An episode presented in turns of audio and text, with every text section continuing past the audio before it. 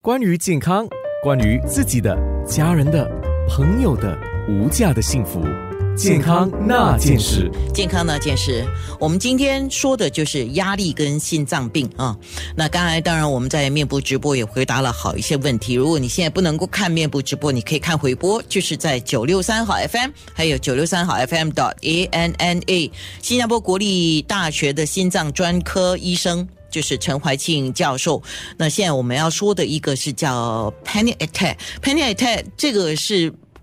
属于一种叫心脏病吗？它是叫急性焦虑症，它是属于心脏病的一个可能性吗？是一种心理问题，是一种精神问题，多过于心脏的问题。其实这种恐慌症，它是一种急性焦虑症的一种呈现，它其实就是一种恐惧的一个反应。可能跟遗传因素有关系，或者跟个人的精神有有关系，或者跟一个个人的在成长过程的一些经验有所影响。所以很多的时候，这种恐惧反应都是对于个人的健康过分敏感，还有过分关注。但是恐慌症的病人，他有时候也会呈现这种胸痛的感觉，他会觉得，哎，我怎么会突然间有这种呃心的胸痛的急促、呼吸急促的问题？是不是心脏病发作了？我们在分辨这个恐慌症引起的这种胸痛症状，跟真正心梗的方面的症状，其实它本身有有点分别的，有点。不一样，一般的恐慌症所引起的胸痛不是这么厉害的，在程度方面，你可以看出它没有这么辛苦。真正有心脏病患患患者的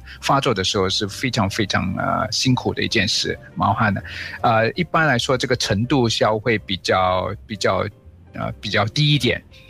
然后它也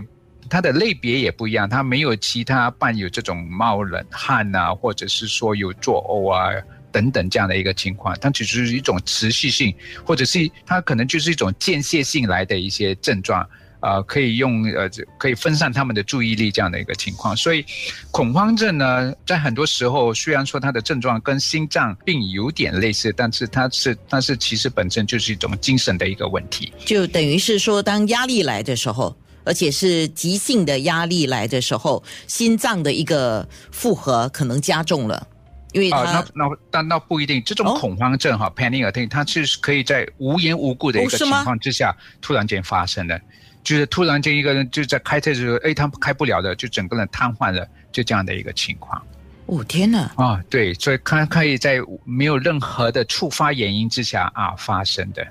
哦，这样，所以这样我要额外问一个问题：这样一个人怎么知道他自己有没有恐慌症哦？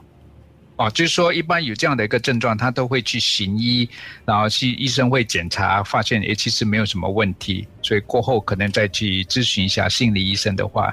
啊，就可能会诊断出来，然后就是要用从这种心理方面这种层面上去治疗。啊，这这种情况只要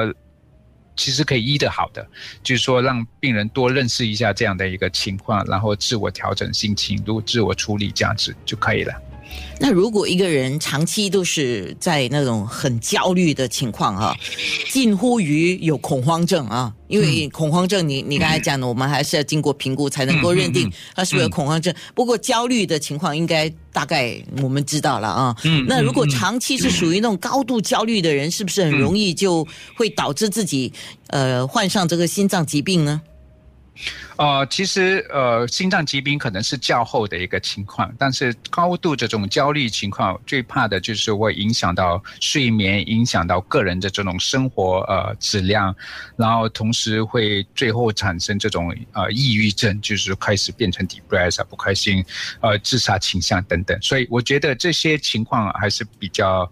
比较呃。比较重要一些啊，面对心脏的情况，我说了，一般的焦虑症或者有精神问题的病患者，可能对生活健康可能不太不太重视，或者不遵循医生的指示等等。但这些影响心脏方面的问题，一般都是可能较后时间。最终的就是说，如果目前是处于一种长期焦虑的一个情况，最好还是要找一些心理医生去。嗯。但是我，但是我也看一个，就是有时候我们看一些资料的时候，我我实话，今天我有机会，所以我就想提问啊。他说，我们大脑深处的压力啊，大脑到底多深哦？我真的不知道，大脑深处的压力区啊，会增加那个心脏的心脏病的危险。啊，然后我就去找什么叫大脑的深处啊，就是大脑深处负责情感区域的部分，好像啊恐惧、愤怒这些情绪，如果过分活跃，精神压力就会增加心脑血管疾病的风险。哦，其实这个大脑这个深处的压力，就是我们的精精神压力啊。嗯所有的这种这种心理啊，这种反应都是来自我们的脑部的。